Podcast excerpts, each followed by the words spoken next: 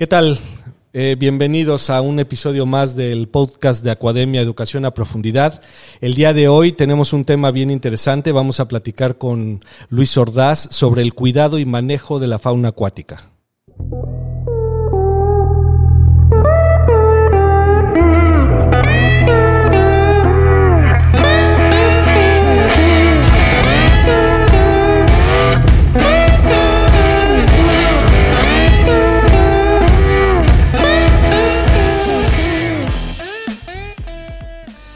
Muy bien, pues eh, hoy tenemos de invitado a Luis Ordaz, alguien que lleva ya pues algunos años trabajando con diferentes grupos de fauna acuática, eh, principalmente bajo cuidado humano. Eh, el día de hoy nos encontramos en las instalaciones de Coworking Playa del Carmen un sitio que nos ha permitido realizar varias grabaciones de estos de este de este podcast en Academia, por lo cual estamos muy agradecidos con, con estos amigos.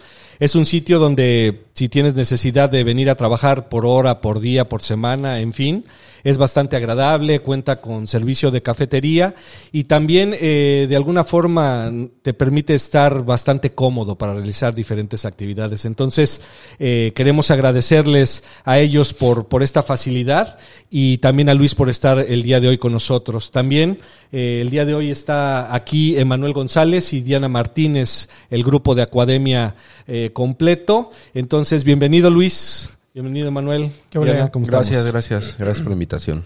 No, gracias a ti por, por venir a, pasar un, ratillo ahí compartiéndonos tus experiencias en, el, en la fauna acuática. Así es. Y bueno, Luis, para irnos metiendo eh, en tema, eh, pues sabemos que cuentas con amplia experiencia en el cuidado, manejo y, diferentes cosas de trabajo con peces, tiburones, mamíferos marinos, ¿no? Todo, todo un mundo de trabajo en esto.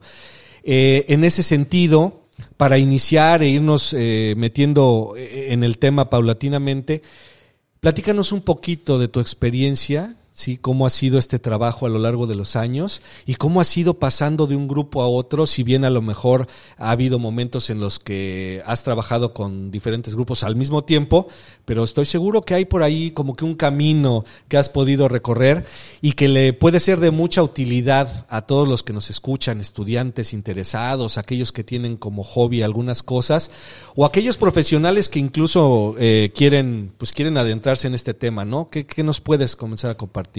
Pues bueno, antes que nada, muchas gracias a, ustedes por la, invitación. Eh, pues sí es importante tener foros como el que ustedes están haciendo, porque hay muchas cosas que probablemente a, los chicos que, van empezando en esto o que apenas empiezas a, empiezan a generar una expectativa, eh, andan a veces un poquito como, pues, mm, desconfiados, si se animan, si no se animan, si habrá o no habrá, ¿sabes? Sí, dudando, ¿no? Dudando un poco. Entonces, sí es muy importante estos foros y la verdad que, padre que lo están haciendo. Y pues bueno, mi, historia comienza hace ya, pues, como algunos años. Digamos, 30 años para no entrar en detalle de la edad. Ok, ok, ok. Pero sí, ya más o menos como unos 30 años, 33 añitos. Ok. Y empezó, pues, yo creo que como muchos en casa, con, con un hobby, ¿no? Y, mi hobby pues fueron los peces. Por ahí un poquito mi papá tuvo mucho que ver. Influencia, Influencia porque pues sí, también él cuando yo era pues, un niño tenía en casa algunos. Y pues bueno, de ahí comenzó todo esto. Eh, por algunas cuestiones de la vida, pues ya me tuve que ir moviendo, no tanto enfocándome a carreras afines como biología, veterinaria, yo me dediqué a otra cosa, pero nunca dejé el hobby. Ok. Eh, y pues bueno, al grado de que ya incluso yo teniendo ya una carrera distinta, yo me, me, costeaba en aquel entonces de los pocos foros que había en México de acuarofilia. Eh, estoy hablando finales de los ochentas. Eh, sí, ya un rato. Eh, había, había muy pocos ya había foros, Ya apenas empezaban los foros. Eh, y, y, pues ahí pues iba yo a tomar algunas charlas, pláticas con algunos biólogos de, de enfermedades en peces de ornato o de granjas, ¿no? Que en aquel entonces había granjas en la zona de, de, Cuautla, me acuerdo. Era donde había muchos. Morelos. Ajá. Bueno, pues ahí fue donde yo empecé. Eh, pues ya con el paso del, del tiempecito y dedicándome a otras cosillas, eh, retomé en algún punto ya en una etapa más, más de, digámoslo ya de jo- joven adulto. de nuevo retomé sí, lo de la acuariofilia. ya pasamos a los 90s. Ya pasaron los 90 y, y por ahí tuve la, la gran oportunidad de que una empresa que hoy, hoy día ya no, ya no, ya no, ya no está funcionando tal cual, eh, que era la empresa Convimar, eh, me diera la oportunidad de participar eh, en un proyecto que era nuevo en México, que era traer un, un, un tráiler, ¿no? un tráiler exhibición con unos tiburones. Órale. Sí, eso, eso fue a principios del 2000. Vaya. Entonces ya, ya tiene unos añitos, ¿no? y ya con, con lo que yo había aprendido y, y las bases que me dio el, el haberle metido tanta pasión a lo de la acuarofilia fue que, que ellos me dieron la oportunidad con base a esa experiencia que yo traía, eh, que, que, que obtuví, ¿no? Que obtuve, perdón, con, con, con, con estar participando en algunos, eh, con algunos importadores de aquel entonces, ¿no? de, de, de peces a, a México pues me dio la oportunidad de aprender y ese aprendizaje lo pude yo Aplicar. aplicar para entrar. O, Ok. o- o sea que te fuiste de los peces, este, los guppies hasta... De los peces, imagínense, del pez guppy, un- el japonesito dorado, Ajá, ajá. a tiburones negarapium brevirostris. O sea, Wow. dense cuenta, ¿no? Entonces, Sí, sí, sí, sí, fue, sí fue bastante. Digo, no, pero es, es, es interesante que, que se, se plantee, bueno, se, se ponga eh, eh, esto en, en a colación porque, o sea, mucho, como muy, muy bien dices, a lo mejor muchos de los que nos escuchan tienen esa, ese hobby, ¿no? Y desde hace mucho tiempo han, aunque ellos no, los, no lo mantengan o no lo tengan en, la- en- en su, en su mente como esta forma, pero han trabajado con especies, han trabajado o han aprendido sobre calidad del agua, han trabajado o aprendido sobre esta alimentación de, de especies que pos- posteriormente a lo mejor a futuro puede servir como base para hacer más o menos algo como tú a ti te tocó, ¿no? Exacto. O sea, porque digo, no, no todos, obviamente necesitamos experiencia, necesitamos más este capacitación y, y- y hasta cierto punto más eh, clases por o, o educación continua, pero bien o mal se está haciendo a partir de un hobby. ¿No? ¿Cómo, cómo- se me murió mi animal? Pues, ¿Qué le pasó? ¿no? Y entonces cuando empiezas a... Exacto. Ah, es que no tenían la, la temperatura adecuada. Sí. O es que el pH. Y entonces empiezas a obtener ese tipo de, de experiencias y, y- y de conocimiento a tal grado que a ti te llevó a hasta trasladar Sí. tiburones. Sí, sí, sí, fue, fue un proceso, pues la verdad, bien, bien, en su momento bien, bien padre para mí, me, me apasionaba muchísimo. Y, y, y que cada vez que yo encontraba algo nuevo, me generaba una nueva pasión. Y encontraba otra cosa y me generaba otra nueva pasión, como ahorita lo que acabas de mencionar, ¿no? Hoy día tú puedes encontrar en la internet o mucha información de cómo hacer un filtro, cómo es un filtro biológico, cómo es un filtro mecánico, en fin, calidades de agua, cómo controlarlas. Antes no había eso. Sí, ¿no? Antes era ensayo, error, ensayo, error o ensayo, acierto, depende de lo que te tocara. Y hacer registros. Y, y- y eso es lo que, pues a mí en su momento me generó esa pasión. Y la otra fue el poder llegar a empatar tan padre el, el biotipo de la especie que yo tuviera para hasta llegar a la reproducción, Wow. ¿no? Hablando de peces de ornato. Sí, no, y, y justo, digo, bueno, quienes trabajamos en esta onda, sabemos que, que como que la mejor eh, eh, pues resultado o, o objetivo, o cómo, cómo, cómo decirlo. O sea, si un animal se reproduce fuera de su ambiente natural, quiere decir que está su, e- ese ambiente controlado está completamente supliendo en todas o gran parte, Gran de, parte. de- de sus necesidades, que el animal se siente cómodo, por llamarlo de un modo, fisiológicamente, para poder reproducirse. Entonces, es, es algo este, difícil de conseguir. Sí, sí, sí, sí, la verdad No, sí y, es complejo. y también es necesario resaltar el hecho de que todo ese ensayo y error, ensayo y acierto, generó tal cantidad de información que al día de hoy eh, una buena parte es la base de muchas, de muchas cosas que se trabajan en distintos ámbitos, ¿no? O sea, tenemos claro que puede haber una formación académica y que puede haber especialidades y demás, claro que sí, pero es esa parte o ese tipo de conocimiento también aporta, también se ha sumado y es lo que el día de hoy ha permitido un desarrollo en la acuariofilia, acuariofilia perdón, eh, pues tan grande como lo que podemos ver ahora, ¿no? Exhibiciones tremendas y, y, y con todo este soporte que en un momento dado creció de esa forma, ¿no? Ahora, como dices, la información abunda, eh, quizá podemos tener acceso a ciertos foros, eh, hay muchos más especialistas, pero en aquellos años evidentemente costaba trabajo y hasta encontrar a quién preguntarle, ¿no? Entonces eso, eso, eh, eh, toda esa transición y ese proceso creo que es a ti te ha dado pues, no sé cuántas satisfacciones, pero por lo menos mucha experiencia y bastante conocimiento, ¿no?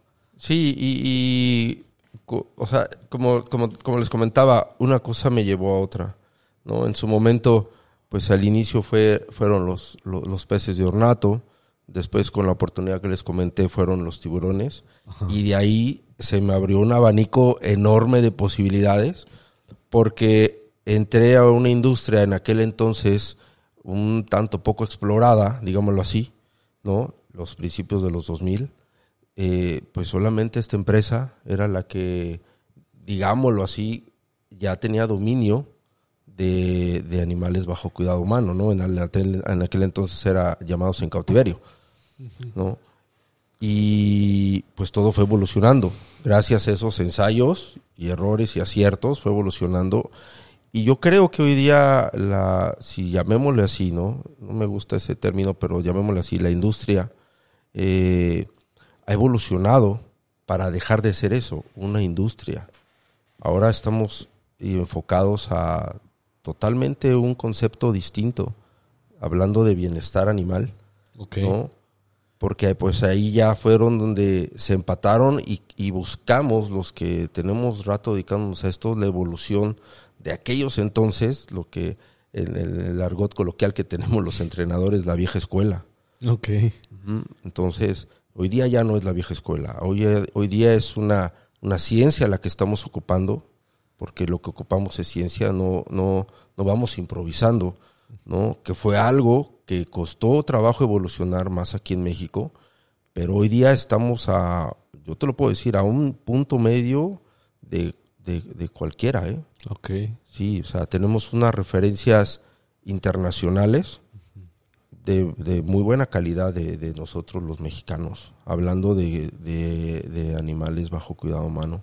Sí, sí, sí, del manejo, de, cómo se mantienen. Sí. Sí, sí, sí. Sí, sí, sí. eso, eso a final de cuentas lo acabas de resumir en poco tiempo, ¿no? En algo muy sencillo, pero realmente tiene un trasfondo bastante fuerte, ¿no? eh, el, llegar a ese punto de que ahora estemos hablando de un grado científico, de que haya pues un desarrollo incluso a lo mejor alguna carrera o que exista una gran cantidad de información publicada y arbitrada y todo lo demás, justamente se logró por todos aquellos esfuerzos, entre otras cosas, evidentemente, pero tiene su parte, ¿no? Todo, todo ese desarrollo. Y qué bueno que ahora incluso los mexicanos eh, seamos considerados como un referente para la manutención de diferentes especies bajo nuestro cuidado, ¿no?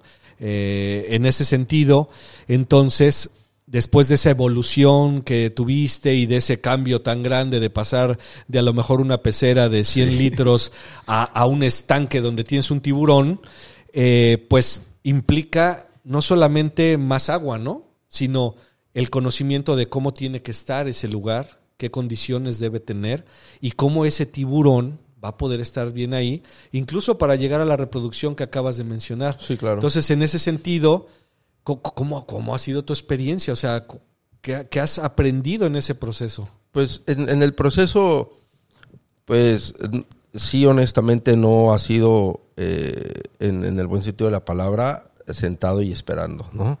La verdad. o sea, sí hay que picar mucha piedra, eh, hay que tener apertura, porque si algo he aprendido en estos años es que de cualquier lugar llega la, la, la- la información nueva de cualquier persona, de cualquier acuario que llegas a visitar.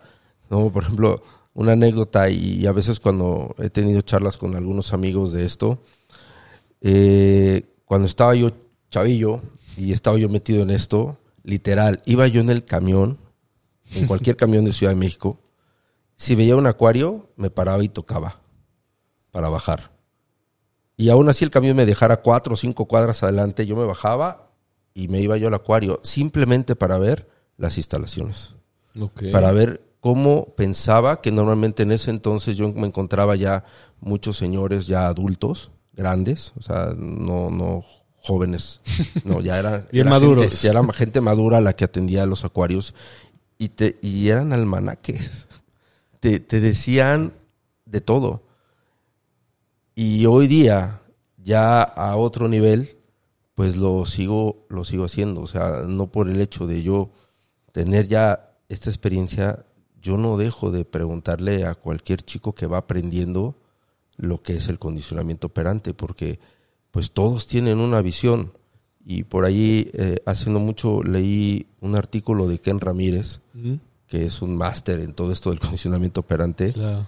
donde dice que, que no todos, no todos entendemos el condicionamiento operante de la misma forma. Claro. Y eso es con base a qué? Pues a la experiencia. Entonces, con base a ello, pues siempre busqué tener esa apertura para poder seguir aprendiendo. Porque nunca sabemos dónde va a llegar el aprendizaje. Y, y- y eso lo comparto eh, con, con respecto a lo que, o con base a lo que me estás preguntando, porque la forma en que yo fui evolucionando fue precisamente haciendo eso, compartiendo mi experiencia y recibiéndola de otras personas que ya habían trabajado con alguna especie que yo estaba trabajando o que también estaba en ese inter de, de ir buscándole lo mejor para el ambiente de ese ejemplar. Entonces ahí fue como me fui yo empatando con, con, con gente, o sea, eh, les comentaba hace un ratillo, ¿no? El, el- haber yo compartido con Tintorera, que es el encargado de allá de, de Acuario de Veracruz hace muchos años, me dejó una experiencia que yo no le voy a terminar de agradecer porque gracias a eso tuve otra perspectiva de cómo una persona de tantos años significa en su, en su con base a su experiencia significa el bienestar animal. Y yo pues obviamente fui absorbiendo lo mejor y lo fui empatando no nada más con los, hacia los tiburones, lo fui empatando con delfines, lo fui empatando con, con lobos marinos, que fueron los animales que, que en su momento me, me tocó trabajar más. ¿no? Sí. Para la empresa a la que yo trabajaba, pues hacíamos muchos shows y en ese entonces, ¿no? Hacíamos las llamadas delfinoterapias. y hoy día, pues ya también hasta eso, también la llamada delfinoterapia hoy día ya no es una delfinoterapia, hoy es una terapia asistida con delfines. Porque es parte de una terapia, no es una magia, ¿no? Que, Claro. que muchas veces, hace muchos años, era lo que, lo que pues, se argumentaba, digámoslo así. Hoy día no. Hoy día ya, ya esto ya evolucionó demasiado. Hay universidades europeas que se dedican al 100%, tienen carreras hasta de eso, de, de, De terapia asistida, sí, ¿no? Sí. y por- les comento lo de referencia a México porque incluso ellos han venido con nosotros Ok. a aprender las terapias asistidas que probablemente se manejan en algunos lugares aquí en México. Porque nosotros tenemos años haciéndolo, años, años. Claro, claro. años Sí, el manejo de esos animales. Sí, entonces, pues sí. Esa es parte de, de- de- de las cosas, ¿no? Que, que yo puedo compartirte ahorita de ese tema de cómo, cómo lograste, pues teniendo apertura. Sabiendo que de cualquier persona te puede venir la, la- la información que, que tú necesitas a lo mejor en ese momento. Claro. Sí, no, ahora sí que eh, diste para recibir, ¿no? O sea, compartiendo, dando tus experiencias, recibías también la información de las otras personas, que eso, eso, Sí. muy pocas personas lo hacen, ¿eh? O sea, muy, po- muy pocas personas comparten lo que saben por, llámese, envidia, ego, lo que sea. Pero, pues bueno, al menos en este caso vemos Sí, que no, sí y sirve. eh, eso que están mencionando es importante porque antes de pensar en alguien más, eh, lo peor que podemos hacer es asumir que ya sabemos todo y que no tenemos algo más que aprender. Porque en ese momento ya nos pusimos una barrera enorme y seguro que nos vamos a quedar por ahí estancados. Sí. Entonces, el permitirnos aprender de, como tú bien dices, de quien sea y en donde sea, es lo mejor que podemos hacer porque mantenemos abiertos los canales y nos va a terminar enriqueciendo sí o sí nuestro propio día a día, ¿no? Y, y por ahí el hecho de que se busque compartir, en este caso lo que nos estás eh, diciendo tú, pues es justamente eh, uno de los objetivos de Acuademia, ¿no? El que nosotros podamos eh, fungir como un canal de comunicación para todos aquellos interesados, sean estudiantes o no, que, que de alguna manera quieran acercarse que si a lo mejor antes uno tenía que ver cómo equivocarse solo, ahora ya pueda tener una guía, pueda saber a quién acercarse y entonces en lugar de tantos errores, más bien ahora puede tener una perspectiva mayor y abordar otras cosas, ¿no? Ahí nos ganamos tiempo. A ti a lo mejor te costó años llegar a un punto.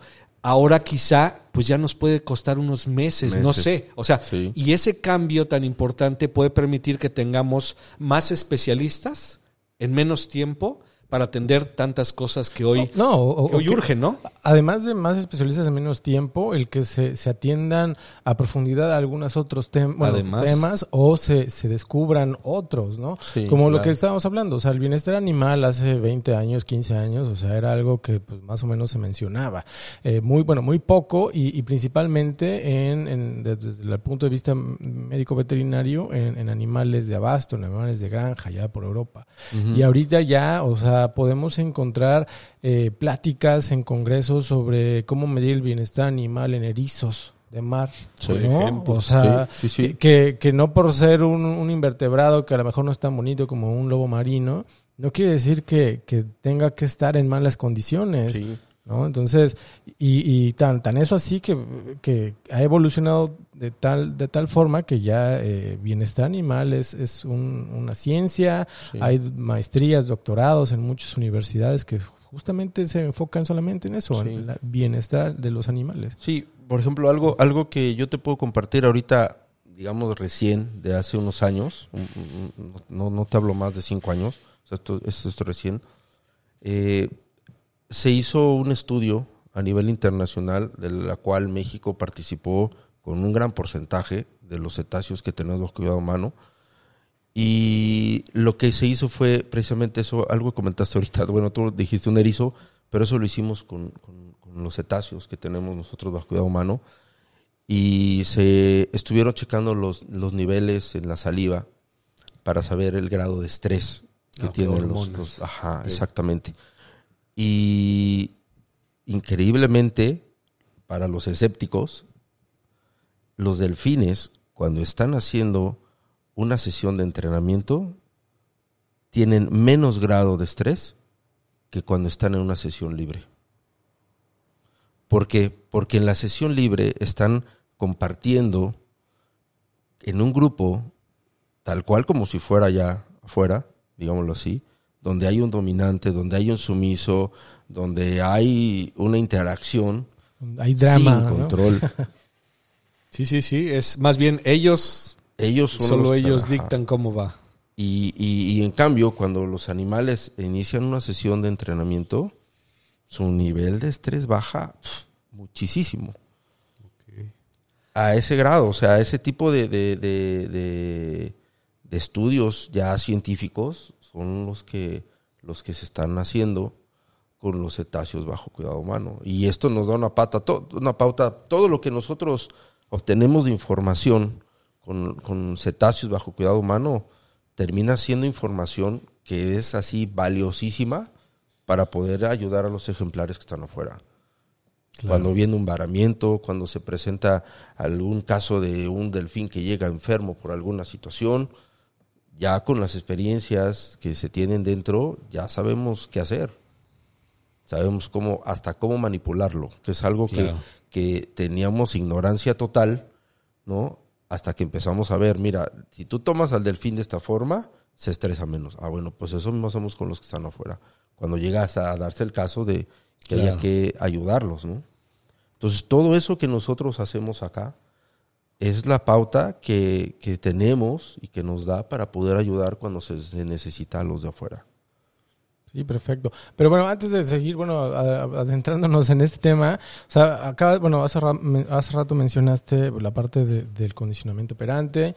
O sea, ah, después de que empezaste con, bueno, pasaste esta parte de, de- de los transportes de tiburones y todo eso, eh, ¿cómo fue que, que tu, que tu camino eh, se fue guiando hacia ya el manejo o, o cuidado a un nivel a lo mejor hasta cierto punto más estructurado, más profesional, por llamarlo de un modo, eh, hasta donde, bueno, hasta que, que te ha llevado hasta donde estás ahorita. Sí.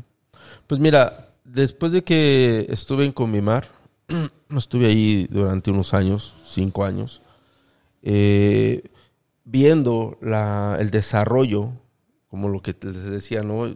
Era yo siempre fui inquieto y a ver, bueno, pues qué sigue y qué sigue y qué sigue.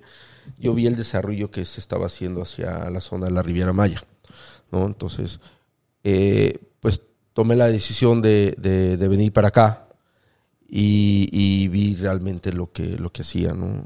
Y pues una empresa, eh, Vía Delphi, fue la empresa que, que me acogió en ese momento y me dio la oportunidad de, de aportar, que fue algo que a mí la verdad me, me, me gustó muchísimo esa esencia de cuando yo, cuando yo llegué a esta empresa, porque ellos también me dieron esa pauta, ¿no? De, oye, ¿qué sabes que puedes aportar? Más no, ven, aquí se hace así. Que esas son cosas, la verdad, bien difíciles de poder encontrar en una, en una, en una, en una filosofía. Y, y en aquel entonces, eh, el que hoy día todavía siguiendo, sigue siendo nuestro director de entrenamiento, me dio esa pauta. Y la verdad fue algo que me impresionó. La postura de, de apertura, de, de, de hacer partícipe de tu experiencia hacia, hacia algo para los ejemplares. Y pues ya de ahí empecé, vi lo que, de lo que se trataba y pues todavía quedé más impresionado de todo lo que hacían acá, de la forma en que, en que trabajaban con, con- con los ejemplares, ¿no? Todas esas cosas cooperativas que, que pues yo ignoraba, ¿no? Todos esos comportamientos médicos cooperativos, ¿no? Yo tenía una idea un poquito vaga de, de eso cuando trabajaba yo en la otra compañía, porque nuestro enfoque era totalmente otra Bien cosa. ¿no? distinto, ¿no? Era muy Sí. distinto. No es que fuera mala, simplemente era otro concepto. Otra forma de trabajar. Otra forma de trabajar. animales. Ok. ¿no? Eh, y la que tenía la empresa cuando yo llegué, había Delphi, y sí me quedé así, ah, se me cayó así la, la- sí, de verdad yo me quedé impresionado con lo que vi. Y aparte esa, esa soltura, ¿no? Que, que, que tuve para yo poder también participar con, con lo que yo traía, ¿no? Y ya de ahí, pues una cosa fue llevando a otra, la evolución que surgió, ¿no? Yo llegué a, a, a Vía Delphi en el 2005, me dio la bienvenida a Wilma aquí en la Riviera Maya, por cierto. a los tres meses que llegué nos pegó Wilma. Ah, Eh, fue otra experiencia también, eso también fue otra experiencia. Eh, y ya de ahí, pues, eh, comenzó toda esta, esta eh, evolución. Me tocó, sí te puedo decir que me, ha tocado vivirla eh, así, desde el punto cero. ¿Por qué? Porque hoy día, pues ya se habla de, de cursos, de asociaciones, de muchas cosas. En ese entonces no las había. Apenas se comenzaba con, con esa visión de, oye, pues si realmente somos y nos queremos dedicar a cuidar y tener bienestar para los ejemplares, pues tenemos que capacitarnos. claro. Entonces de ahí pues hagan de cuenta que nos brilló los ojitos a todos y empezamos la evolución. Y de ahí pues han- se- se- la primera cosa que fue en el 2008 me parece, eh, se hizo un convenio con la Universidad de Caribe y se impartió el primer curso de, de este De especialistas. De ¿no? especialistas. Sí, sí, sí. en el versus ayudante entrenador, o sea, desde abajito, ¿no? Del cual pues tu amigo fuiste partícipe de esa historia también. Sí, sí. Y, y de ahí pues igual ha sido evolución, evolución, evolución, evolución, hasta llegar al punto en el que estamos donde pues ya hay una asociación de especialistas de mamíferos aquí en México. Eh, es la primera a nivel mundial, creo yo, de esta índole, porque hay más asociaciones, pero de esta índole es la primera a nivel mundial. Ok. Y, y, pues ha habido más. Esto no ha parado. Todo ha sido en pro de ver exactamente todos esos detalles, porque ahora sí esto se ha vuelto un detalle hacia el bienestar animal. Entonces, cada asociación, cada organización va evolucionando y va evaluando los detalles en el enfoque de bienestar animal. Sí, no, y que, y que también la misma sociedad lo va exigiendo, Claro. ¿no? O sea, eh, digo, ¿qué más quisiéramos nosotros que, que muchas de las eh, necesidades o, o de los cambios y evoluciones de, de- de las empresas solo fuera por, por a lo mejor ir a la vanguardia y, y no solamente por estar ahí las peticiones sociales, ¿no? Pero bueno, se, se hacen y se van haciendo más y tanto así que, bueno, muchas de, de las empresas eh, aquí en México al menos están acreditadas con un montón de, de, eh, instituciones que avalan Sí. el bienestar, el cuidado, el- el- la manu- manutención de los animales. Entonces, eh, también ha, ha ido evolucionando yo creo que desde un punto de vista bastante favorable. Sí, sí, y, y- ¿sabes qué es lo, lo, lo mejor de esto? Que está al alcance de cualquier persona. Eso es lo mejor. Hoy día, a- en, el, en- en el- puesto en el que hoy me, me- me tengo la responsabilidad en la, la- empresa, es eso, capacitar a los especialistas desde cero hasta avanzado, ¿no? Ir encontrando áreas de oportunidad para Sí. poder retroalimentar y poder evolucionar el área de oportunidad. Y hoy día, de verdad, quien no aprende es porque no quiere. Porque hoy con un solo clic encuentras todo en la internet. Ojo, no todo lo que está en la internet es cierto. Porque también luego muchas veces es que tú me dijiste sí, sí, pero no vayas ahí con Juan Pérez. Hay que O tener sea, cuidado. Busca y asesórate con alguien que tenga un o mínimo un, re- un, un algo que lo que lo respalde, ¿no? Sí, un aval. Sí. Porque en la internet pueden encontrar cualquier cosa. No se fíen de lo que hay en la internet. Vayan, busquen alguna buena bibliografía eh, o si tienen algunas referencias de alguien, pues sí, y, y eso lo encontramos fácil. Sí, e- eso es importante porque cuando ya mencionas que después de pasar de ensayo y error y de a veces quebrarse la cabeza para resolver algunas cosas, y ahora ya eh, hay cómo capacitar, ya hay información, ya hay literatura, ya hay gente especializada que te puede echar la mano. Eso de la propia evolución que hablas, pues marca varios pasos. Pero el que entonces ahora ustedes también tengan como principal labor estar formando, estar capacitando y estar depurando todos los detalles con estos especialistas, manejadores, veterinarios, biólogos, etcétera, nos está abriendo el abanico bastante, bastante amplio, porque además de poder trabajar de una mejor forma hacia este bienestar, también nos permite incursionar en algunas otras cosas. Y, por ahí también ahorita nos gustaría que nos platicaras al respecto. ¿A qué me refiero? A que gracias a todo este conocimiento, a esta formación, al trabajo con estos animales bajo nuestro cuidado, ¿qué se puede hacer? ¿Qué has logrado? ¿Qué te ha permitido todo ese conocimiento ya en conjunto al enfrentarte con animales silvestres que requieren ayuda? ¿Cómo, cómo, cómo ya también ha sido esa transición de no solo con animales bajo nuestro cuidado? Ahora, ok, tenemos una necesidad y una oportunidad enorme de trabajar con fauna silvestre. A ver, ¿cómo ha sido entonces también ese transitar en todo este camino para llegar a ese punto? Sí, mira, yo sé que las, las conductas de, de cualquier, de cualquier animal cambian bajo cuidado humano, pero el instinto ese, ese no. Es el instinto. ese es el instinto.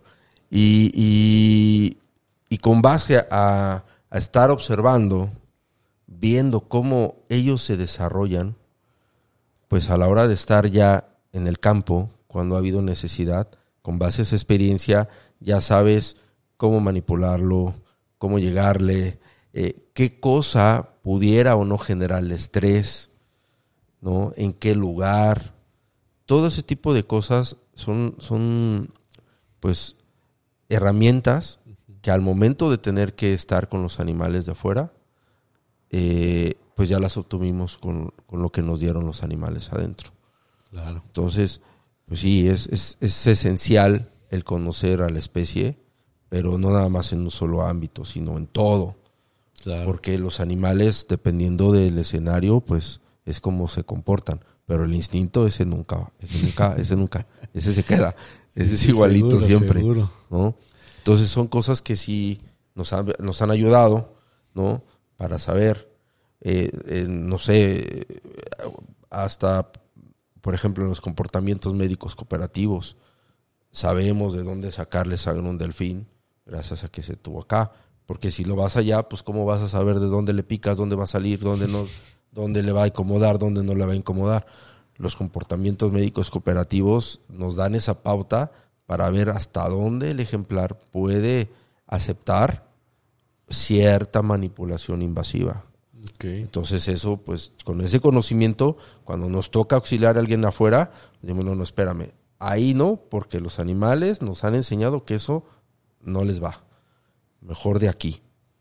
Entonces, todo ese tipo de cositas que hemos aprendido gracias a los animales, lo que nos han enseñado, porque aprendemos de los animales que tenemos acá con nosotros, nos han ayudado para generar lo menos invasivo a los animales cuando hemos tenido la necesidad de ayudar a los de, a los de fuera.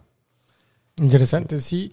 Pero bueno, ahora que, que ya más o menos nos, nos hablaste de toda tu trayectoria, eh, digo, nosotros aquí en Academia, cada vez que tenemos algo relacionado con mamíferos acuáticos, en, bueno, en, en los eh, cursos o talleres, eh, hay mucho, mucho interés eh, por, por muchas personas, no necesariamente médicos veterinarios, por biólogos e incluso por personas que les gusta. ¿Qué, qué, a, tu consideración, qué necesita una persona, qué habilidades, qué destrezas como para poder eh, iniciar su camino en, esta parte de- del cuidado y manejo de algún mamífero acuático en este caso? Híjole, sí, sí es una pregunta un, un poco como, como difícil de concretarte, ¿no? En algunos aspectos. Algo que, me, que, que no me queda duda, que, que debemos de tener los que vamos a, a, a- a dedicarnos y a dar parte de nuestra mucha vida, no de nuestra poca vida, porque es mucha vida la que le damos a los, a los animales bajo cuidado humano, es la pasión la pasión. O sea, no, no, no, yo creo que, y no nada más con esto que, que, que, que hoy día es- de- de- nos dedicamos nosotros, ¿no? Claro. O sea, eso lo vas tú sintiendo, ¿no?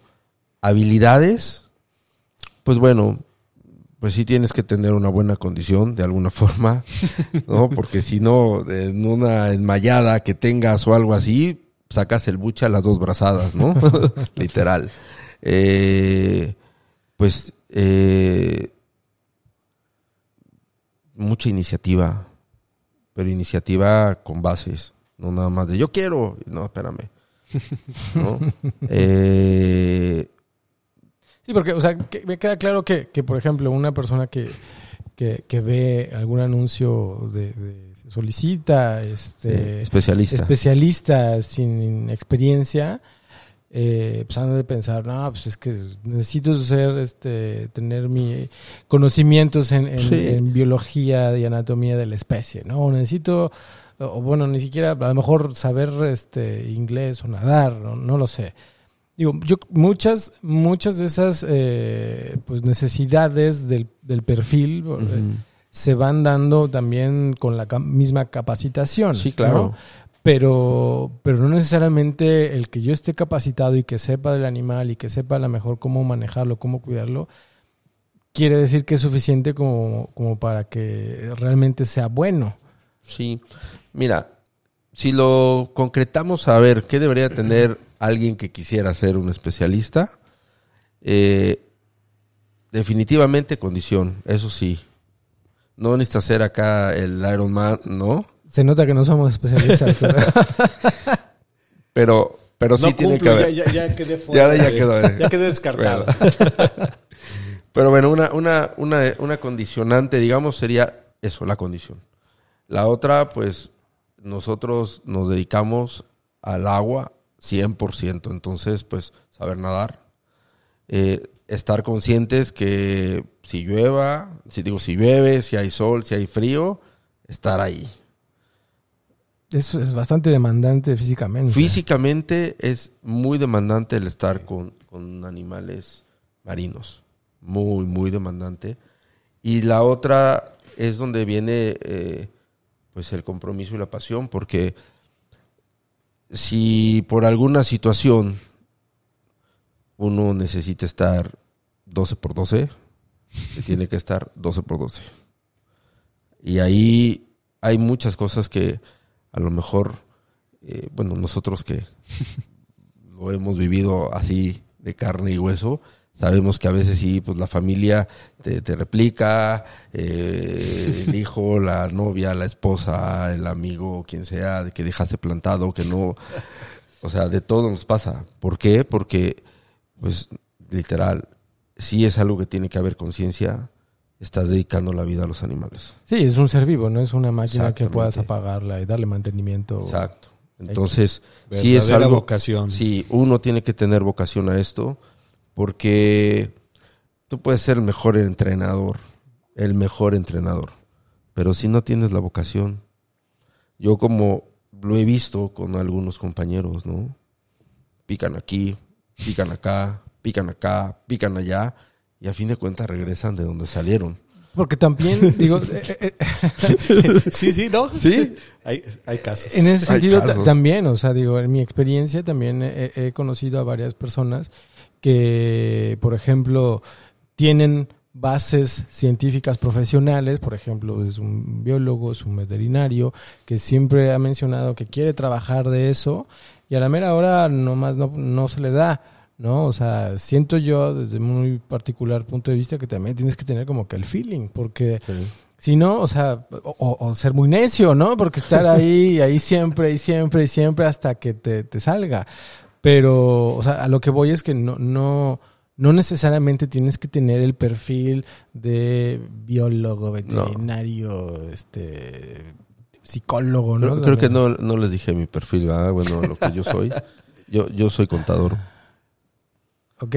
Yo, yo, soy contador, hice una especialidad en administración de personal. Y que cuando le dije a mis papás en ese entonces, oye, fíjate que creo que voy a ir a trabajar con tiburones, mi papá así, o sea, te aventaste la carrera, hiciste una especialidad y me estás diciendo que te vas a ir a trabajar con tiburones a no sé dónde. Pues sí. Pe- Pero es algo, digo, o sea, también es, es interesante porque digo, quien, quien nos sigue en Academia y aquí en el podcast y en, y en las redes sociales, la gran mayoría, bueno, tienen ese perfil de ser estudiantes de carreras afines. Pero también tenemos mucha gente que, o sea, tienen el gusto nada más, lo cual no quiere decir que, que, eh, se- sean menos o que no puedan lograr trabajar de, en algo en particular con la fauna, ¿no? O sea, Sí. digo, en este caso tú, tú eres la- la- el mejor ejemplo. De hecho, si lo, bueno, yo lo que viví, para mí eh, era una desventaja. ¿Por qué? Porque con los veterinarios o, biólogo- o biólogos, colegas, especialistas con los que yo trabajaba, pues me llevaban todo eso de ventaja de conocimiento. Entonces yo tuve que trabajar el doble, porque tuve que aprender a lo que es la biología, ¿no? Hablando de lo, con lo que yo trabajaba y con lo que me fui empatando, lo que, lo que me fue llevando. Y también por ahí, digo, no soy veterinario ni, le- ni le quiero ni jugar al veterinario, pero a fin de cuentas tienes que entender cómo funciona la veterinaria, cómo funciona y cómo aplica la medicina veterinaria para los, para los cetáceos. Y eso, pues, solamente leyéndole, solamente pegándote con la, con la veterinaria y preguntas y preguntas y preguntas y preguntas hasta que la veterinaria te dice, oye Luis, ya no me preguntes. Ahí mejor, mira, te le dejo el artículo y léelo. Pe- Pero es que, o sea, ta- también es es súper complementario. O sea, por, eh, bueno, quienes trabajamos en esto, obviamente trabajamos en equipo, ¿no? Eh, el veterinario eh, difícilmente va a estar todo el tiempo viendo a todos los animales. Entonces, el veterinario tiene eh, puesta la confianza enteramente en los especialistas, en la mayoría. Y, y- y digo, no, no lo considero tal vez a lo mejor una desventaja en el sentido, bueno, que sí, lo- yo puedo leer la parte de la biología, pero yo como veterinario, por ejemplo, me va a costar todavía más realmente conocer a los animales de la misma forma en que los especialistas lo hacen. Sí, eso es definitivo. Entonces ahí es donde se complementa, ¿no? Y, y no es este un, un demérito el, el que no tengan un, un grado académico eh, afín. No, no, y de hecho, de hecho, bueno, hoy día ya también esto evolucionó. Ya la- las, las empresas, las compañías que, que tienen eh, los cetáceos bajo cuidado humano se han vuelto más exigentes, ya te piden cierto grado de, de, de- de estudio para poder ser o poder aplicar, ¿no? A, a- a ser ayudante de, especialista. Ya también, antes, simplemente con que tuvieran Pásele. las ganas, tuvieras el tiempo y, y se va a ir feo, pero ganaras poquito. Te- te- te porque la verdad también antes eso era, Sí, sí. era, un, todo un era tema. todo un tema. Hoy día también eso ya evolucionó. Y ha evolucionado para bien a, todos, ¿no? Que eso también es un punto que a lo mejor a los chicos, porque sí me, me- ha tocado eh, pláticas, ¿no? He tenido la, la fortuna de, de que también me han invitado a algunas otras instituciones a dar unas charlas y se me han acercado, oye, ¿y qué tal les va? bien. O sea, más bien, ¿hasta dónde quieres que te vaya bien tú? Claro. ¿no? Claro, claro. Si tú te quedas en un lugar, pues Hasta ahí. en cualquier empresa de cualquier tipo de giro, hasta ahí te va a dar. Más bien hasta dónde quieres llegar tú. Eso ya depende de cada quien, ¿eh? claro. Sí, Entonces, sí, sí. Sí, e- es, bueno, vaya, hay, hay mucho, mucha información ahí que, que también eh, puede dar eh, varias líneas, ¿no? Del cómo llegar y por qué acceder.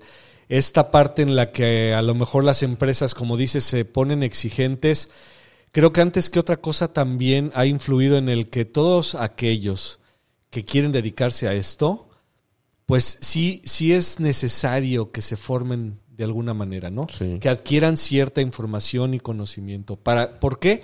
No tanto nada más por decir es que es biólogo, es veterinario, sino porque eso realmente se va a traducir en algo positivo para los animales, ¿no? Va a haber Claro. un cómo mejor abordar las cosas y, y más herramientas con que trabajar sin demeritar el esfuerzo, por ejemplo, que gente como tú ha tenido, el trabajo que le ha costado llegar hasta acá y ahora con toda esta experiencia que tienes, ¿no? Eso, eso no se puede demeritar, eso está ahí y a, a ti te tiene hoy como supervisor de método, por ejemplo. sí. Sin embargo, y tú nos lo has dicho, durante el camino has tenido que ingresar información, te has tenido que capacitar, Sí. has tenido que platicar con especialistas y eso el día de hoy te hace una persona bien distinta del Luis de los noventas Ah, sí. y cómo Definitivo. manejaba y hacía las Y que cosas. sabe mucho más que biólogos veterinarios. Exactamente, exactamente. Entonces, eso tiene un valor. Y si ahora tú tienes la posibilidad y además te nace compartirlo, vaya, ese- Sí. eso es lo que aquí nos interesa también bastante, ¿no? Porque más allá de los títulos que podamos tener, Sí, eh, el hecho de que tú conozcas y hasta domines ciertas cosas y además las puedas compartir para que alguien más las utilice, vaya, creo que es parte de lo que nos re- retroalimenta sustancialmente, más allá de que ahora también hayan evolucionado los ingresos, ¿no? Sí, sí, sí, sí. Eso, eso, mira, eso que mencionas es, es algo que eh, yo creo que fue mi mayor motivación. No, no creo, estoy seguro. Cuando, cuando yo decidí salir de, de Convimar, pues yo estaba en México, ¿no? Eh, Convimar era una empresa que hacía giras y pues ya llegaba un punto en el que pues te iba bien también cuando por, por, por todo lo que te pagaban cuando salías a gira, diferente a estar en un, en un parque acuático como lo que era Fijo, ¿no? Atlantis o Acuario Aragón, ¿no? Ajá. Entonces, pues tenía, digamos que un estatus de zona de confort económico. Ok. Pero esa motivación que yo tuve de ir más, cuando yo llegué acá y vi de lo que se trataba, lo único que vino a mi mente, eso lo tengo bien claro, fue, yo quiero ser el mejor de esto. ¿Para qué? Para que no pase lo que yo viví y no pasen los animales lo que yo viví que pasaron los animales. Entonces, para yo poder tener ese conocimiento, y no por ser una persona jefe patrón, sino por ser una persona rica en conocimiento que pueda yo compartir ese conocimiento para que otra persona lo pueda plasmar en un manejo en positivo con un ejemplar. Ese fue mi gol cuando yo llegué aquí a, a, Vía Delphi, cuando vi de lo que se trataba y vi la, la riqueza de, de, información, de filosofía que la empresa tenía en, en pro de, de, los, de los animales. Entonces dije, bueno, pues yo quiero ser el más rico de información, no para yo poder decir, soy, como ahorita, no, soy supervisor de método y ahora todos hacen lo que yo digo, no, sino para yo poder compartir esa información que no me llegó sola. O sea, han pasado varios mentores en, mi carrera, porque esto ya es una carrera, eh, y uno de ellos ha sido pues mi, mi, director de entrenamiento, el biólogo Tomás Capote. O sea, por ejemplo, ¿no? Por ejemplo, una persona que qué les cuento. para mí ha sido el mayor mentor que he tenido de esto. Lo que sí me gustaría que nos contaras, bueno, ya eh, abarcamos muchas cosas en parte de tu, de tu vida profesional, pero bueno, ¿qué, ¿qué, a grandes rasgos, qué es lo que hace un especialista en cuidado animal en mamíferos acuáticos? Pues mira, la, la primera cosa que tenemos que tener en conciencia es que entrenar es enseñar. ¿Y a qué vamos a enseñar? vamos a enseñar no un comportamiento, o sea, no, no el aro de fuego, por decirlo así. No, enseñamos y nuestra meta es enseñar a que un individuo, un ejemplar, se adapte a su medio ambiente. Ese es el gol de cualquier entrenador. Ese debería de ser el gol de cualquier entrenador, de cualquier especialista en cuidado animal. Enseñar a que alguien, un, un ejemplar, un individuo, un individuo se adapte a su medio ambiente.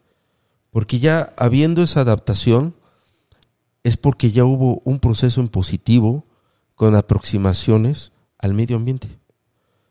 Y solamente eso se logra cuando tú llegas a conciliar una relación cercana con un ejemplar. Ya cuando tú tienes eso, lo demás sale solo. Así, el hilo negro ya está inventado. El condicionamiento operante lo, lo describió Skinner, ¿no? Pablo tuvo por ahí sus inicios con el, con el clásico, pero el operante que es el que manejamos o el común que tenemos hoy día con aproximaciones sucesivas en positivo, ya está el hilo negro, ya está. Nosotros nada más tenemos que plasmarlo dependiendo de las necesidades que vaya teniendo cada ejemplar. Pero lo que debe tener de esencia el entrenador o especialista es que enseña para adaptar a un nuevo ambiente. debe de tener como que ese, ese vínculo, ¿no? Esa, esa relación con, el ejemplar para que el mismo ejemplar confíe en, él o en ti, ¿no? Sí, claro. Yo, pues, yo creo que sí eso es lo más difícil, o sea, un, un, animal que pues no te conoce, que no, digamos que no son ni siquiera compatibles hasta cierto punto anatómicamente, sí. ¿cómo carajos va a, vas a ganarte su confianza? Eso es interesante, no lo había visto desde ese punto. Es, es, es algo complejo, ¿y sabes por qué? Porque en los animales no hay ego, y en nosotros sí. Oh, ok. Los animales no tienen ego. Los animales, ¿me, me das? aquí estoy. No me das, me voy, yo no peleo contigo. Y el humano no. Es que, es que no me caes bien. El humano, el humano está lleno de egos. Híjole. Y, y, si tú bajas a una sesión queriendo imponerte, los animales te dan la espalda. Y es algo difícil porque es algo con lo que hemos vivido los humanos durante toda nuestra vida hasta que, hasta que tú te confrontas en el buen sentido de la palabra a buscar una relación con un individuo que no tiene egos, como son los delfines, ahí topas con pared. Entonces realmente es, es incorrecto pensar llevar a los delfines a nuestro nivel. Hablando de cetáceos. No, tú te tienes que ir a su nivel. De cero ego. Porque la comunicación que tenemos con ellos es sin egos. Sí, sí, sí. Es confianza. Es confianza, exactamente. Es crear esa pura confianza. Y es igual, o sea, esto pues pasa con muchas especies, ¿no? A lo mejor, por ejemplo, los, los perros, pues bueno, ellos ya tienen un proceso evolutivo de animal de compañía bien distinto. Pero los delfines, no. O sea, mucha gente a simple vista, cuando desconocen del tema, dicen, ah, están ahí porque les dan de comer. Ajá, les dan comer. Porque los obligan. Ajá. No porque. nah. Los delfines cuando quieren estar contigo te dicen, gracias amigo, mira, aquí al ladito hay, un, hay, hay como Ajá. 20 pargos que me están diciendo cómeme. ¿Lo Con harían? permiso. Lo harían sin chistar, ¿eh? Híjole, no lo había pensado de esa forma. Pero sí. Es, es, es muy claro y, y ese es todo un tema, ¿no? Las propias barreras que nos anteponemos antes de llegar incluso con el delfín son de los mayores obstáculos para poder, ya no digamos llegar a una relación, sino poder interactuar con ellos de manera que haya un resultado eh, positivo, como dices, ¿no?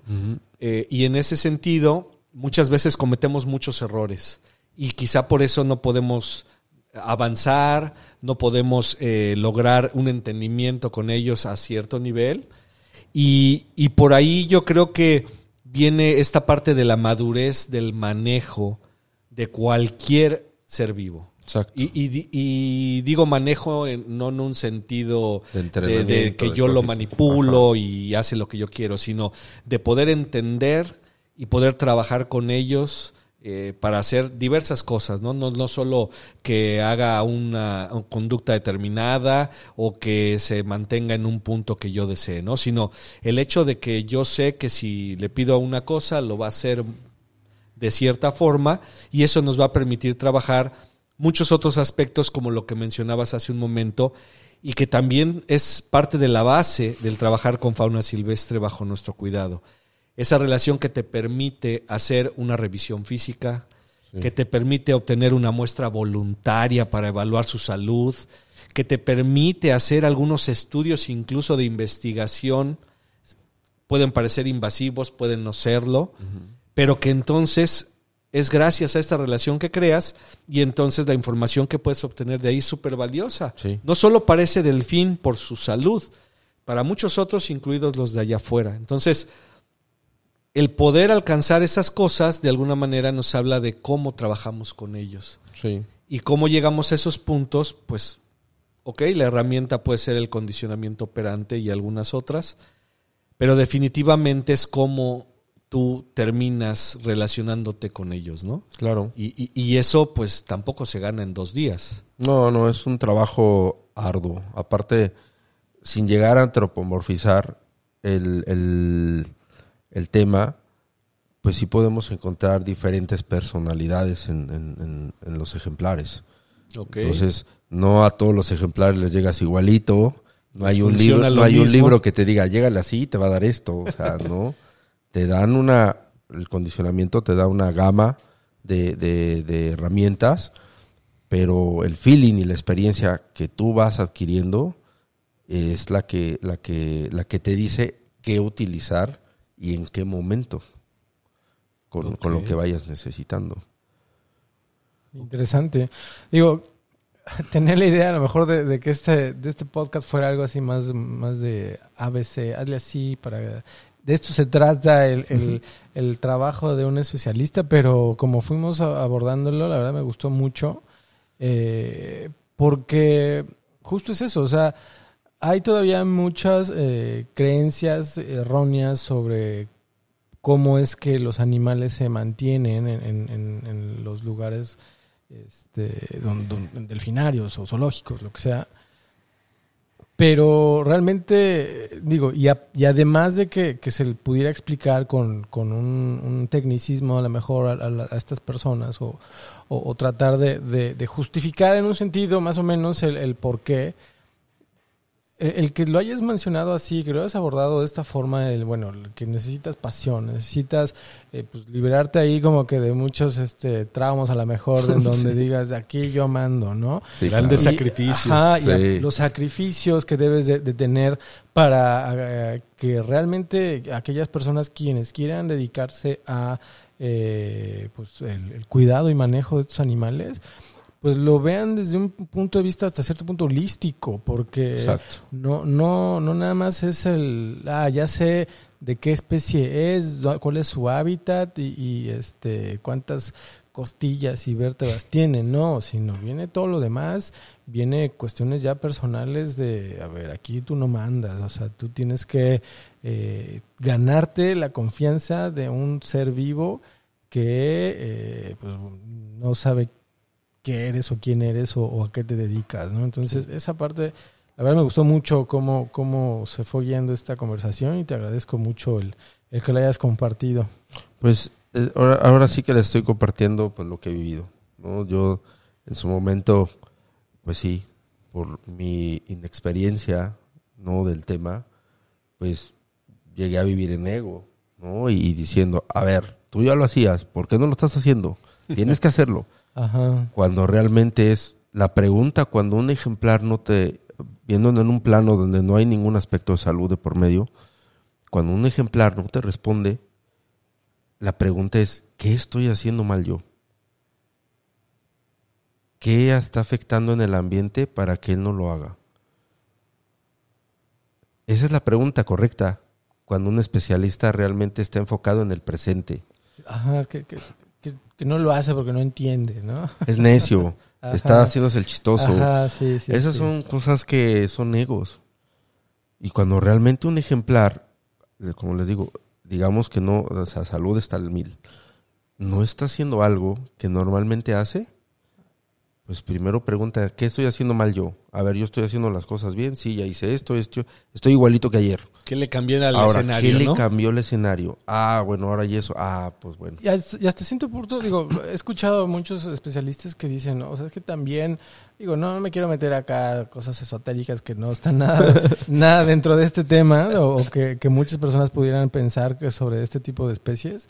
Pero también, o sea, si, si, si, ¿cómo te muestras tú hacia el animal? O sea, si vienes ya medio harto de cosas o problemas, el animal también más o menos los va a decir este cuate ¿qué, qué le pasa, ¿no? O sea, y viceversa, si vas con toda la actitud, pues a lo mejor el animal también lo, lo toma de esa forma. Hay algo que, hablando, pues yo creo que todos los animales, ellos, pues simplemente con postura corporal o sea, muchos animales terrestres o acuáticos, nada más con verse ya saben qué le está diciendo. ¿No? Nosotros de alguna forma tenemos nuestras posturas corporales que dicen, ah, ese cuate como que viene, como que viene enojado. Ah, mira, ese cuate se ve que es buena onda, o X, oye, por mera postura corporal, pues es igualito. Nosotros bajamos con posturas corporales a las primeras sesiones y ellos en automático te ven y, ay, ¿qué traerá este cuate? ¿Qué genera? Pues desconfianza. ¿Por qué? Porque ya cambió algo en el ambiente. ¿Qué? Pues la postura corporal del, especialista. Entonces, sí. Mira, el, que tú llegues a hacer un vínculo con, un ejemplar, hijo, no, no te lo puedo describir. O sea, a mí me ha tocado trabajar con ejemplares que con el simple hecho así de ver que voy yo, ni, ni con cubeta por el estímulo que significa la cubeta, porque saben que ahí viene, viene el refuerzo, ¿no? Los animales te ven y te vocalizan, o sea, literal, gesticulan corporalmente que eres positivo para ellos. No van a decir, ay, mira, viene el cuate que siempre me acaricia, el que siempre me, me da por mi lado. no, no, no. Él ve una imagen, un estímulo, el cual le, ha generado un historial de que es algo positivo. Que le agrada. Exacto. Y eso, cuando, cuando yo he logrado eso con, eh, con bebés, por ejemplo, que he tenido la, la fortuna de trabajar con, con, muchos delfines así de, de cero de, de, entrenamiento y ver que te ven cuando tienen ahí sus siete meses, ocho meses de vida y que te ven y lo primero que te ven es, ay, te empiezan a vocalizar, no, no, ahora sí que no tiene precio, como dicen por allá en comercial, no tiene precio. Y ahí está la respuesta. no tiene precio. Si te va bien, pues, pues también que... Pero pues es bajarse a eso, o sea, lo que les digo, o sea, quitarse los egos. Así, cuando llegas allá, la rutina del ECA es, eh, del especialista, son las siglas para abreviar. La, la, la rutina es llegas del transporte o como llegues, te cambias, literal, en cuanto te quitas la polo del uniforme y te pones la licra y el silbato, ya tiene que venir tu switch dejas la pelea con la novia, que no, que debes la letra del departamento, que el carro lo tienes en el corral. Lo, que traigas en mente en ese, en ese momento lo tienes que dejar. Porque si no haces ese switch, te va a ir mal en el día. Sí, es en detrimento de esa relación que se ha ganado, ¿no? Que se ha logrado. Eh, vaya, es, es, es, todo un tema. Nos podríamos aventar aquí algunos capítulos seguramente y, y, y, y, muchas cosas que incluso van a quedar ahorita aquí en el micrófono, por no decir el tintero. Eh, de alguna manera las podemos abordar y creo que podemos por ahí trabajar algunas cosas más adelante para para adentrarnos eh, eh, en esta vida del especialista en cuidado animal, especialista en mamíferos marinos, un supervisor de método, ya ciertas cosas que implican o requieren, ¿no? Cierto conocimiento, cierta experiencia, pero también esa visión que nos acabas, que nos acabas de, comentar. Y para de alguna manera ir eh, redondeando y cerrando la, la, plática de hoy, Luis, eh, pensando en que pues hay bastante gente interesada en que los delfines estén bien, en que los lobos marinos estén bien, en que todos los animales estén lo mejor posible. Tú ahorita, eh, desde tu posición como especialista, no por la posición, sino por esa experiencia, sí. lo que acabamos de platicar, sí. desde ahí, eh, ¿tú qué, qué, qué mensaje les puedes dejar a todos estos chavos que vienen y que en un momento dado eh, a lo mejor pues va a ser quien te suceda, ¿no? Claro. Eh, ¿qué, ¿qué, mensaje les puedes dar si es que necesitan reafirmar que esto es lo suyo? Si están dudando en trabajar o no con fauna silvestre, olvidémonos ahorita de los delfines, o sea, en general. ¿Qué les puedes comentar de manera que les, sea útil para, para, esa toma de decisión, para ese sí voy por ahí, ¿no? ¿Qué, qué, qué les podrías compartir?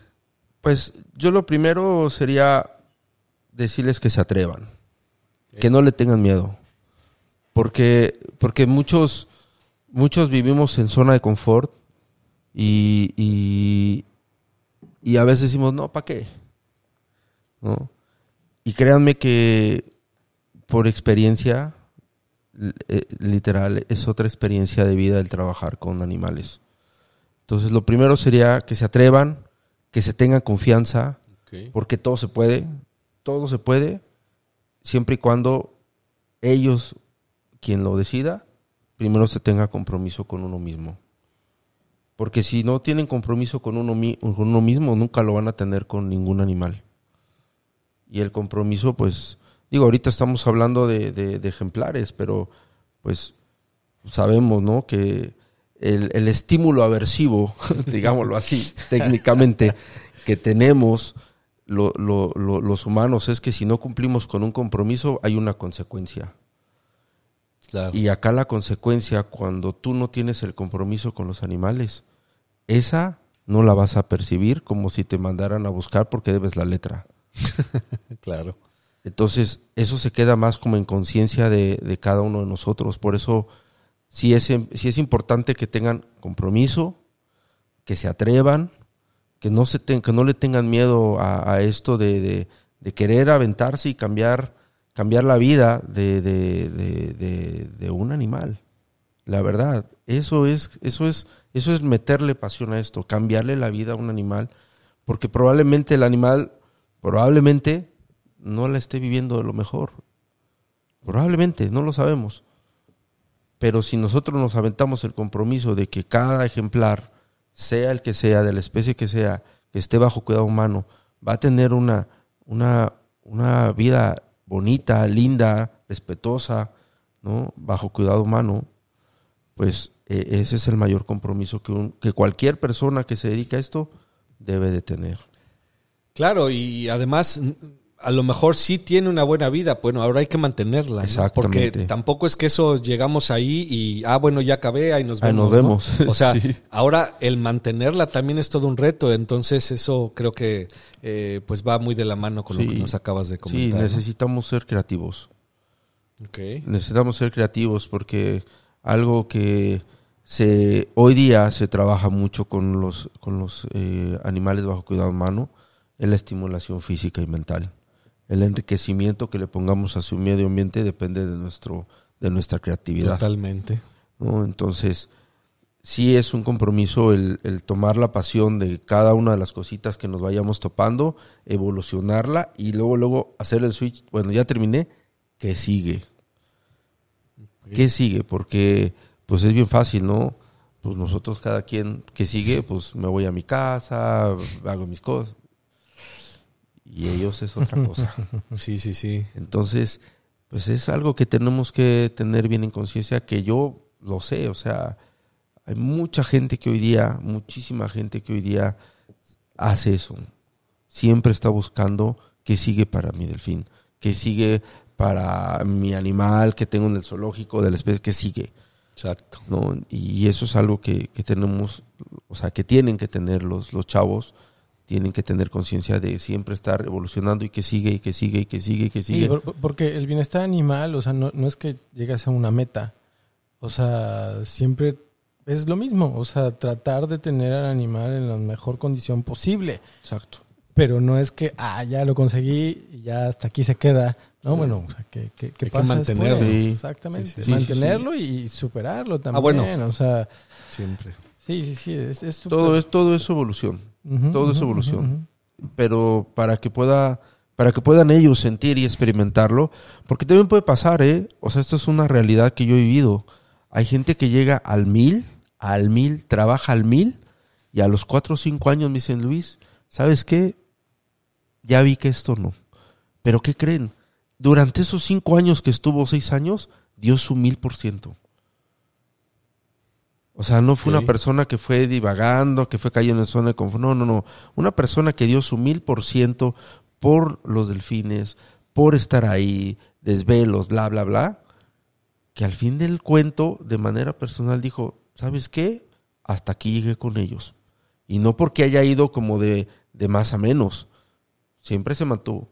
También eso puede pasar, ¿eh? Claro, Y no, yo conozco, me han tocado varios compañeros así que, que dan su mil y que de repente te dicen, ¿sabes qué? Pues ya mi otro yo interno me dijo que me, mejor me voy a ir a otro lado. Ah, hasta pues, aquí llegué. Hasta ¿no? aquí llegué. Y no porque no quieran a los delfines o porque no hayan amado lo que hicieron, sino porque simplemente pues ya evolucionaron hacia otra parte. Eso es, así, una evolución hacia otro lado, nada más, y ya.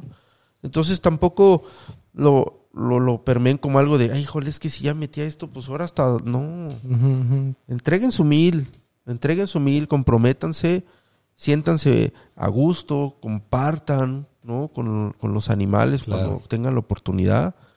Y si su vida sigue ahí y se siguen sintiendo al mil internamente, o sea, hablando de persona, pues denle lo que sigue, ¿no? Claro. Pero si ya llega un punto en el que tú quieres evolucionar, no significa que hayas fracasado.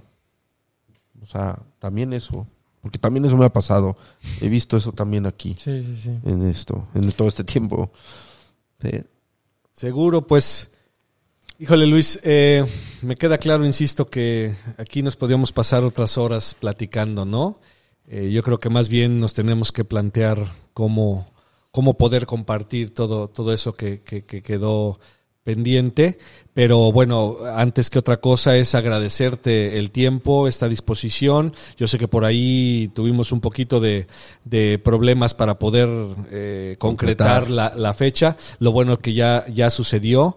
Y pues bueno, nosotros tres te agradecemos eh, este tiempo, esto que nos compartes. Seguro estoy que le va a servir a más de una persona, a todos los que nos escuchan, nos siguen y demás. Y en un momento dado, eh, pues para mí es que ya tienen un referente, ¿no? Se pueden acercar a ti, Sí, se pueden claro, preguntar, claro. puedes eh, escucharlos, puedes compartirles. Y en ese sentido, ¿cómo te pueden encontrar? ¿Te pueden escribir? ¿Tienes un correo electrónico? ¿De qué manera te, se pueden acercar a ti, quien sea que quiera preguntarte Pues, algo? Mira, eh, así con, con mail, pues al- a mi correo personal. ¿Ok? ¿no? Eh, es, eh, si se los digo ahorita. Sí, no, sí. Si quieres, ahorita dilo de manera que Y lo puedan escuchar. Y después, de cualquier forma, también incluso nosotros en las redes sociales lo Ah, podemos poner. O si alguien, por ejemplo, escuchó el podcast y dijo, oye, ¿sabes qué? Es que yo quiero hablar con Luis y nos pregunta. Ah, mira, Sí. aquí está. Ah, también. Pero ahorita, compartiéndolo verbalmente, también Sí. seguro que lo pueden Bueno, el, encontrar, el ¿no? correo es Sharky, así como- Sharky. Sharky con Y al final. Sharky 757. De. Hotmail. Soy chuchulito, entonces todavía ocupo Hotmail. De Hotmail. So, Hotmail todavía. Perfecto, pero, pero funciona. Pero funciona. Entonces, eh, ahí, ahí me, me pueden escribir. Te pueden escribir. Y, y, pues bueno, ya de manera ya más directa, si alguien está interesado en contactarme vía WhatsApp o teléfono, pues ya les dejo mi número. Claro. Y, y lo. Sí, eso ya cuando haya un acercamiento, sí, ¿no? Más, más, más. Pues cualquier cosa que, que crean yo que puedo aportarles para la situación que tengan, hablando de, de, de- de este, de mamíferos, ¿no? De, Claro. lo que yo pueda aportarles con lo que es de condicionamiento operante o hasta, oye, ¿sabes qué? A mi guppy le, le comieron la cola. Bueno, pues ya te digo qué hacer con el guppy. Le otro pez de ahí. Sácales, quítalo de los Óscares porque normalmente los Se comen. lo van a. Normalmente se lo comen, no van con ellos. Entonces, eh, pues bueno, cualquier cosa eh, o igual información, eh, eh, no sé, de alguna cita bibliográfica o de algún tema en particular, ¿no? De, de condicionamiento operante, Perfecto. técnica, no sé, algo que crean que les pueda aportar, pues con todo gusto. O sea, es, es en pro, pues yo sé de, de, que se va a, permear hacia seguramente algún animal, ¿no? Entonces, ahí sí, no tengo límites para compartir información. Muchas gracias. Pues, ¿algo más, Emanuel? No, nada, muchas gracias otra vez este, por la plática, bastante motivadora ya al final. bastante chida. Este, y pues nada, muchas gracias a, todos quienes nos acompañaron en este capítulo. Recuerden seguirnos en nuestras redes sociales. Nos encuentran como academia.mx. Este, vamos a ir a seguir haciendo más cosillas interesantes para todos ustedes. Esperando que les haya desagrado y que crezcan de manera profesional y ya hasta espiritualmente. Muy bien.